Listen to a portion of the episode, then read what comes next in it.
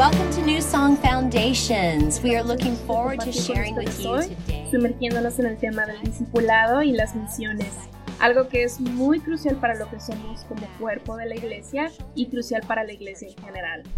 Así que estamos ansiosos por abrirles este tema el día de hoy y compartir nuestros corazones con ustedes. Sí, queremos comenzar señalando lo obvio que es la Gran Comisión y la realidad de ese término, la Gran Comisión, y lo que eso realmente significa y cómo es llegado a otros términos que son similares y se vinculan a ese término, como obras misioneras, misiones a corto plazo, misiones a largo plazo. Todo eso se basa en esta declaración que Jesús hizo en Mateo 28, 19, id y hacer discípulos. Y esa es la misión. La mayoría de ustedes están familiarizados con el idioma original, que en realidad se traduce más apropiadamente. A medida que vayan, hagan discípulos.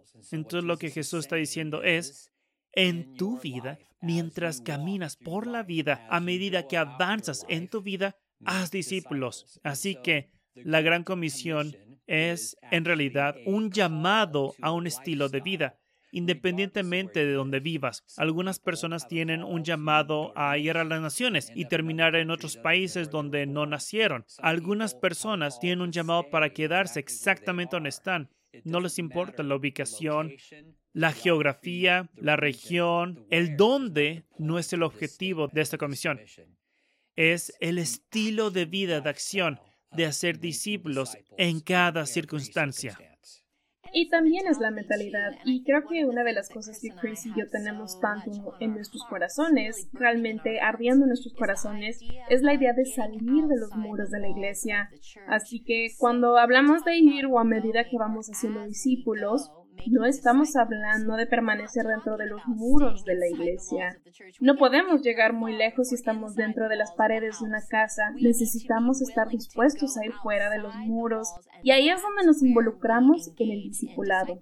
Así que nuestra mentalidad debe ser una mentalidad de discipulado. Y uno de los versículos que sentimos que es clave para eso es el Salmo 2.8 y es el Padre hablando y diciendo, pídeme y como herencia te entregaré las naciones, serán tu propiedad los confines de la tierra. Y me encanta como, como iglesia entramos en posición de todo lo que fue dado a Abraham y a sus hijos.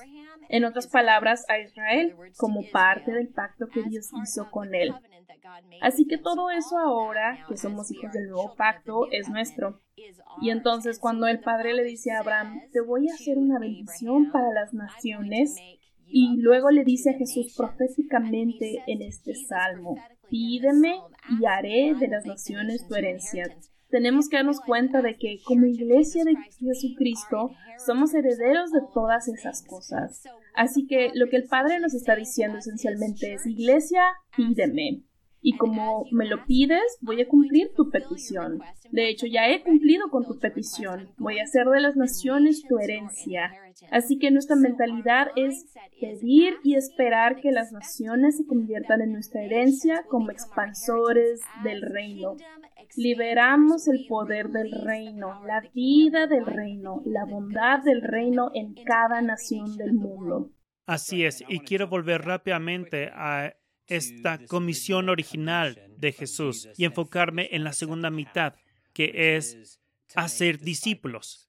Y es por eso que tenemos esta sección titulada Discipulado y Misión, porque creemos que los dos están inextricablemente vinculados, que no se puede tener misión sin discipulado y viceversa. Los dos dependen el uno del otro. Por lo tanto, el objetivo es que nosotros como iglesia, que reconozcamos que el discipulado es la parte más importante de esa misión. Una vez más, no se trata del dónde, se trata de una acción constante. Es un verbo de acción. Mientras vivimos, mientras caminamos, hacemos discípulos. Y así el discipulado es el punto de la misión.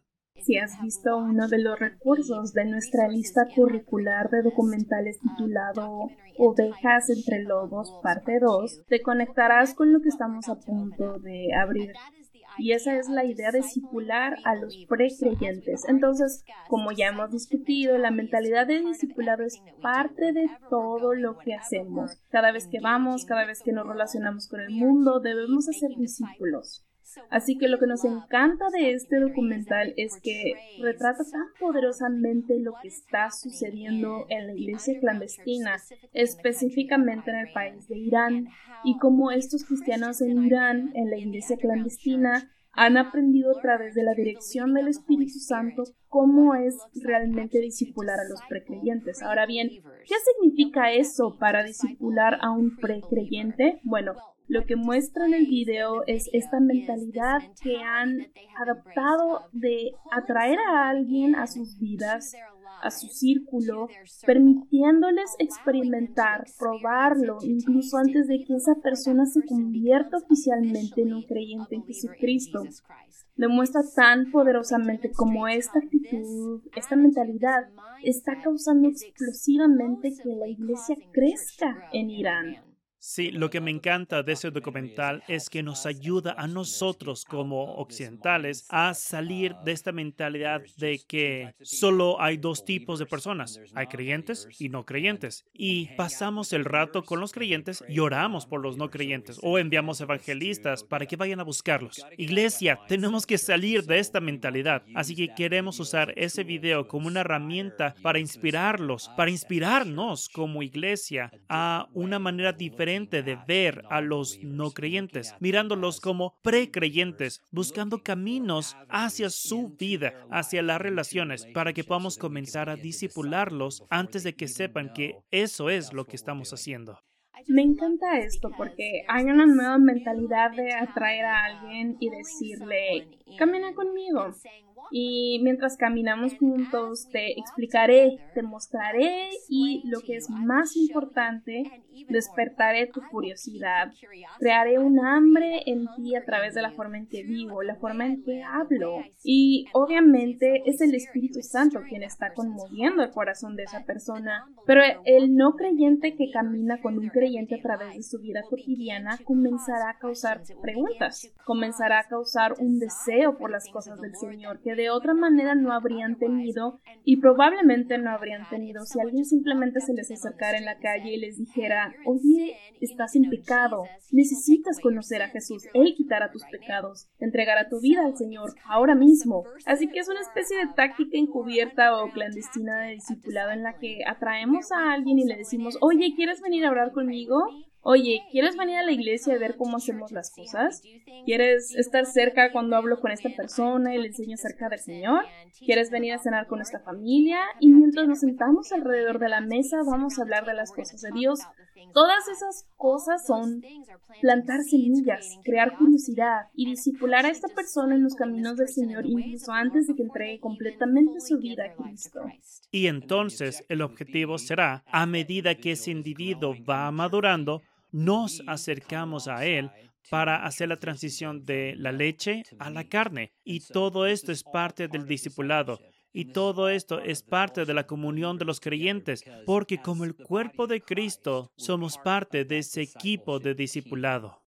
Esto es algo que personalmente me apasiona mucho. Habiendo crecido en la iglesia, he visto una y otra vez a tantos creyentes que se quedan atascados en su crecimiento porque han sido alimentados con una dieta continua de leche.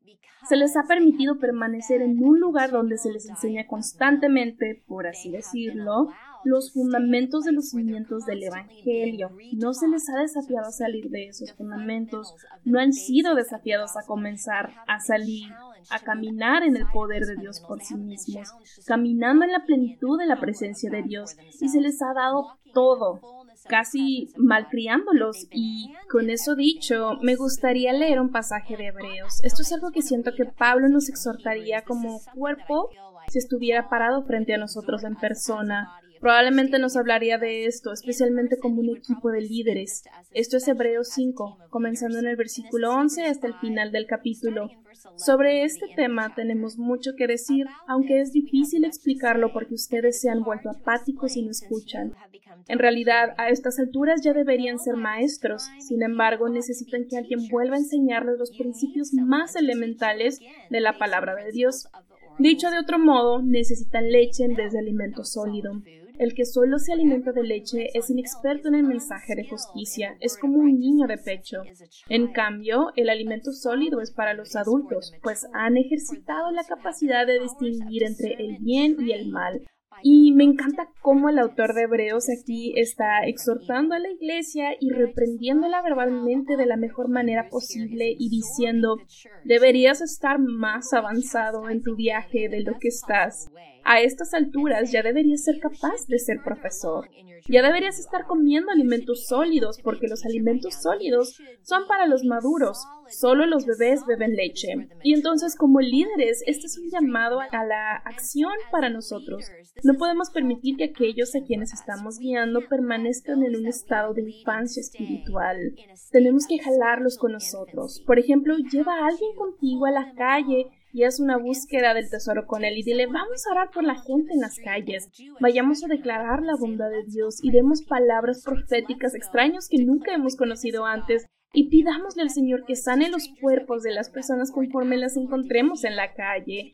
Eso es empezar a entrenar a alguien en alimentos sólidos. Dale a alguien la oportunidad de salir con sus dones espirituales en una reunión de domingo por la mañana o en una reunión en cualquier momento durante la semana y decir, oye, ¿sabes? Ese don que el Espíritu Santo te ha dado, es hora de que lo uses antes de que estén listos, antes de que se sientan listos. Esto es entrenar a alguien para que coma alimentos sólidos y todas estas cosas como líderes son parte de nuestro llamado a mirar a aquellos que estamos discipulando y elevarlos más allá de esta etapa de leche, la cual es importante. Deben tener esa leche, pero luego llevarlos a la madurez en el espíritu. Amén. Y esa madurez tiene que ver con el hombre en su totalidad, con la persona completa. Uno de mis versículos favoritos en el discipulado es Primera de Tesalonicenses y en el capítulo 5 creo que es en realidad al final de la carta a la iglesia en Tesalónica. Dice, y el Dios de paz os santifique completamente para que vuestro espíritu, alma y cuerpo sea guardado entero, sin reprensión, para la venida del Señor nuestro, Jesús el Cristo. Una de las razones por la que me encanta este versículo es porque habla de las tres partes del hombre, cuerpo, alma y espíritu, y habla de cómo el proceso de santificación se trata de esos tres aspectos. Eso es el completo, entre comillas, del que Pablo está hablando, en cuerpo, en alma y en espíritu. Estamos trabajando para la santificación, pero no se trata solo de llegar a ser sanos, ricos y sabios. Es para algo, es para la venida de nuestro Señor Jesús. En otras palabras, se trata del reino. El discipulado tiene que ver con el reino. Se trata de construir el reino, no se trata de edificar al hombre y hacer que el hombre florezca en la vida, lo cual es una hermosa razón para el discipulado, pero va más allá de eso. Se trata de preparar almas para el reino. Y luego, más allá de eso, creemos que uno de los ingredientes que falta en el discipulado en los últimos años, tal vez, ha sido este elemento de reproducibilidad. Y creo que hemos hablado de esto antes, pero vale la pena mencionar de nuevo que cuando miras a la semilla de un árbol, por ejemplo, el código que está en esa semilla incluye la regeneración de un nuevo árbol. Por supuesto, pero es más que eso. Incluye el código de ese nuevo árbol para luego regenerar otro nuevo árbol y así sucesivamente. Eso en realidad está incorporado en la semilla.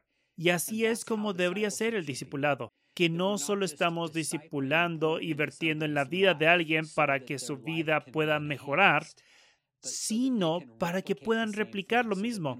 De modo que cuando nos reunimos con alguien y nos damos de nuestras vidas y vivimos la vida con ellos y los maduramos, que también estamos incluyendo en el proceso el pensamiento de esto no se trata solo de ti, esto es para que tú hagas lo mismo al mismo tiempo. Y por eso creemos que el discipulado es siempre un gesto de una mano que se extiende hacia arriba y otra mano que se extiende hacia abajo, por así decirlo. Esa mano que se extiende hacia arriba dice, oye, ¿podrías tomarme bajo tu cuidado, por favor? Me discipularía. Y luego la mano que se extiende hacia abajo está encontrando a alguien que es un nuevo creyente o un precreyente o detrás de ti en quien puedes dar vida, en quien puedes amar, a quien puedes ayudar a crecer hacia la madurez en ese proceso de santificación. A eso estamos llamados todos los creyentes. Esta es la comisión de hacer discípulos y al hacer discípulos, hacerlos de la misma manera que Jesús lo hizo. Jesús escogió a doce hombres y dio de sí en ellos y luego dijo, ahora vayan a hacer lo mismo. Algo así como el comerciador. Y entonces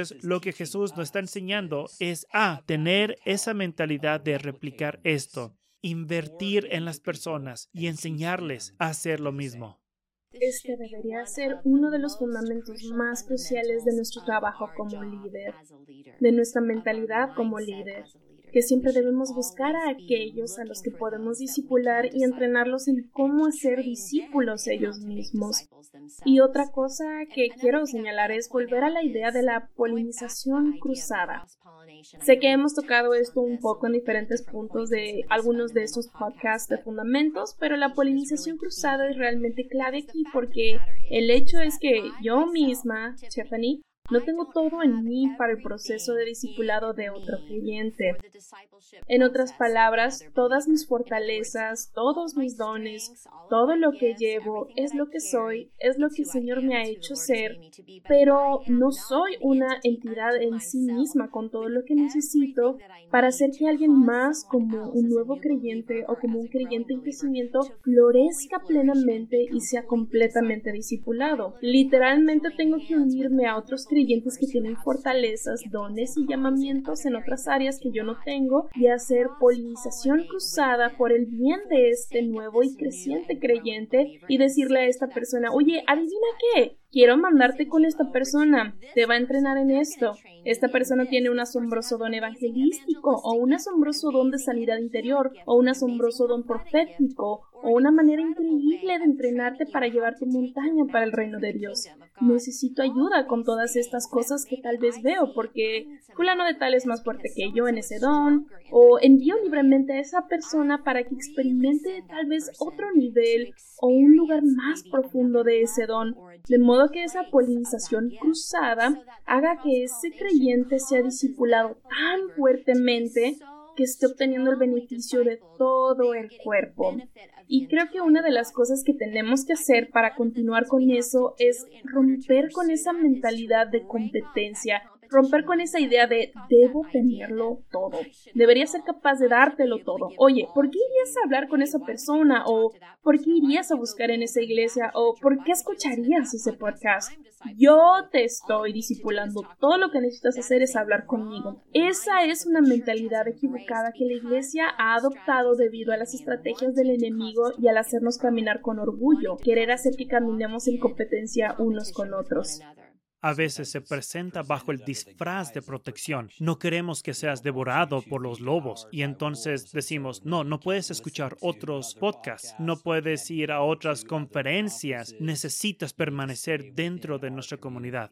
Correcto. Y lo que sucede en esa mentalidad es que el crecimiento de ese nuevo creyente se cortocircuita porque solo están bebiendo de un pozo, por así decirlo, y por lo tanto no tienen su sistema inmunológico construido de la manera que debería ser. No tienen todas las vitaminas y minerales que deberían obtener. Se vuelven algo anémicos o atrofiados en su crecimiento y por lo tanto lo que queremos hacer es animarlos como líderes, es que hagan polinización cruzada. Animen a sus discípulos a buscar no solo todos los líderes de New Song, sino de todas las diferencias que hay en las casas que forman parte de New Song. Hey, vayan a visitar la casa de San Juan Capistrano, o vayan a visitar la casa de Diana Point, o vayan a la casa de Santa Bárbara y recojan de lo que tienen allí. Eso debería ser parte de lo que somos y de lo que animamos a ser aquellos a quienes estamos discipulando.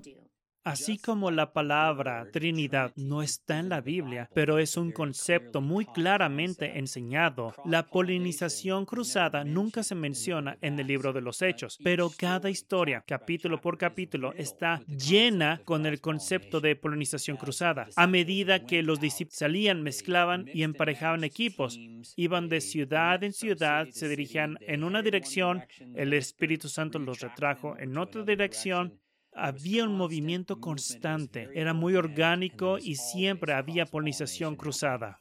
Obviamente queremos ver que los creyentes estén arraigados y cimentados en una familia y que estén comprometidos con una casa, por así decirlo, que tengan una parte de esa vida familiar, de esa vida corporal y que también rindan cuentas ante los líderes de esa familia. Eso es muy, muy importante, esa responsabilidad y ese arraigo. Sin embargo, en lo que respecta a su crecimiento espiritual, deben ser capaces de aprender de otros lugares y solo ser mejores por ello. Así que, amados, queremos mantener esto en prioridad en nuestras mentes. Las naciones, las naciones, esa es nuestra herencia. Los confines de la tierra, esa es nuestra posesión. Podemos pensar de esta manera, podemos actuar, comportarnos y creer de esta manera.